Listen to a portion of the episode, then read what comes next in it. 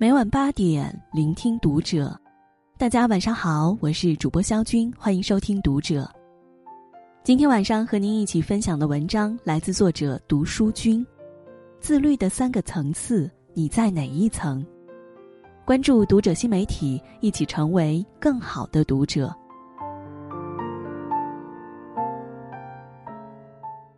知乎上有一个数百万人关注的热门帖子：自律带给了你什么？有一个高赞回答是这样说的：自律者出众。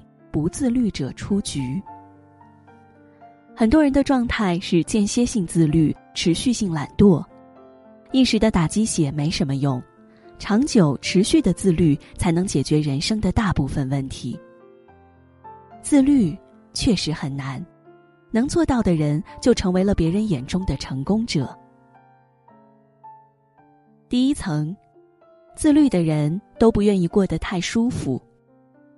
真正想要变好的人，都会不停突破自己的舒适圈。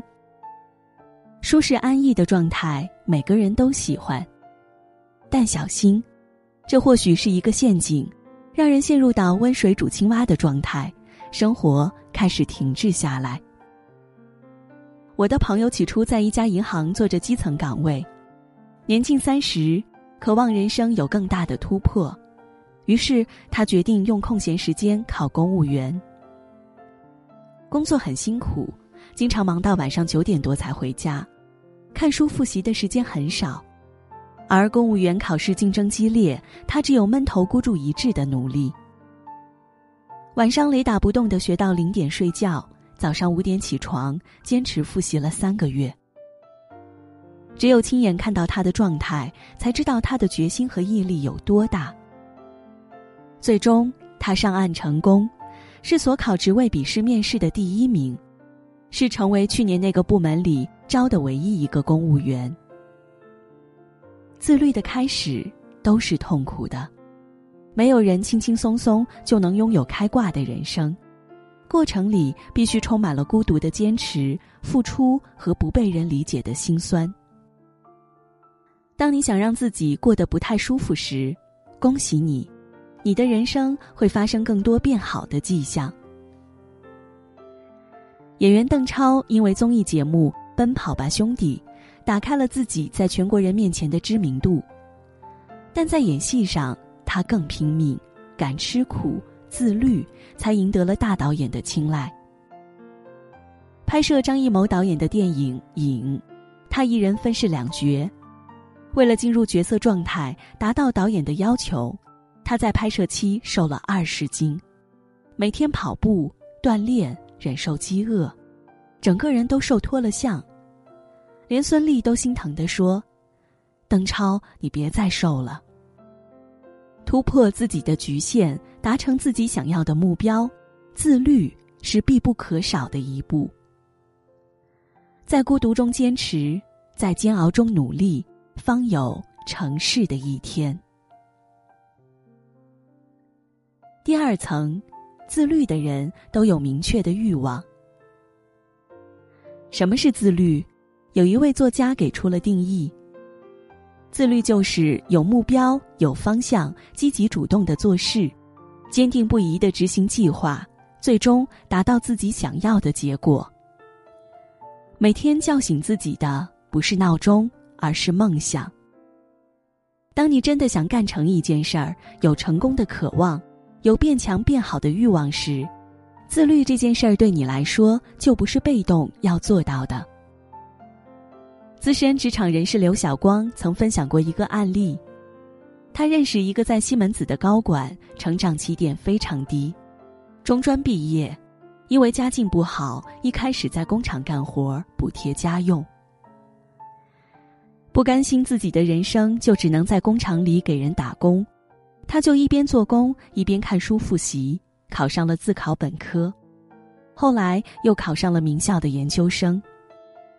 期间在学校自学英语，通过了上海的高级口译。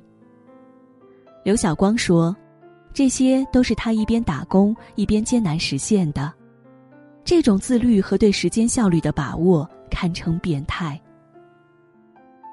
不要说没有时间提升自己。或者努力太苦了。不管起点多低，保持一种向上自律的精神，付出努力，不把及格线当终点线，就会不知不觉在同龄人里脱颖而出。有句话说的很扎心，但很中肯。人一切的痛苦，本质是对自己无能的愤怒。自律是改变痛苦最重要的方法。通过自律，在面对问题时，我们才会变得坚定不移，并能从痛苦中获得智慧。第三层，把自律变成习惯，就离成功不远了。一时自律不难，难在长久坚持。当自律成为骨子里刻下的本能，生活就会发光。杰出的作家富兰克林说：“我从未见过一个早起、勤奋、谨慎、诚实的人抱怨命运不好。良好的品格、优秀的习惯、坚强的意志、自律的精神，是不会被所谓的命运击败的。所有人的成功都有迹可循。作为一个能持续二十多年写作的畅销书作家。”村上春树一直过着极度自律的生活。自从一九八二年起，他固定在每天早上五点前起床，伏案写作几个小时，然后出门长跑。三十几年从未间断。村上春树说：“长跑就是对自己的一种训练，通过跑步养成自律的习惯，锻炼自己的意志力，在做其他事情时。”运用自律就变成了一件轻而易举的事情。如何让自律变成一种习惯？自控力给出了很有用的三招。首先，延迟满足。没有延迟满足能力的人很难拥有自律能力，因为自律就意味着放弃眼前的享乐和舒适，去为了一个远处的目标而努力。及时行乐看似得到了暂时的快乐。却是对自己的不负责任。知道自己想要什么，目前的努力是为了一个更大的回报，会让我们更好的投入当下。第二，计划不能很满，没有弹性的计划通常坚持不过三天。养成有效的自律，开始不能贪多，比如用一百天就做跑步这一件事。从一天走十分钟到一天快走三十分钟，再到每周跑步三次，循序渐进的努力是为了大脑适应变化。第三，给自己激励，持续正向的反馈是一种长久的激励。自律一般分成三个阶段，前期是兴奋、跃跃欲试，中期是痛苦忍耐，甚至是瓶颈期。当自律让生活发生了好的变化后，自律的后期就变成了享受。在过程中给自己激励，就会坚持看到后面那个巨大的奖励。有些东西别人是抢不走、拿不走的，比如思维、身材、自律。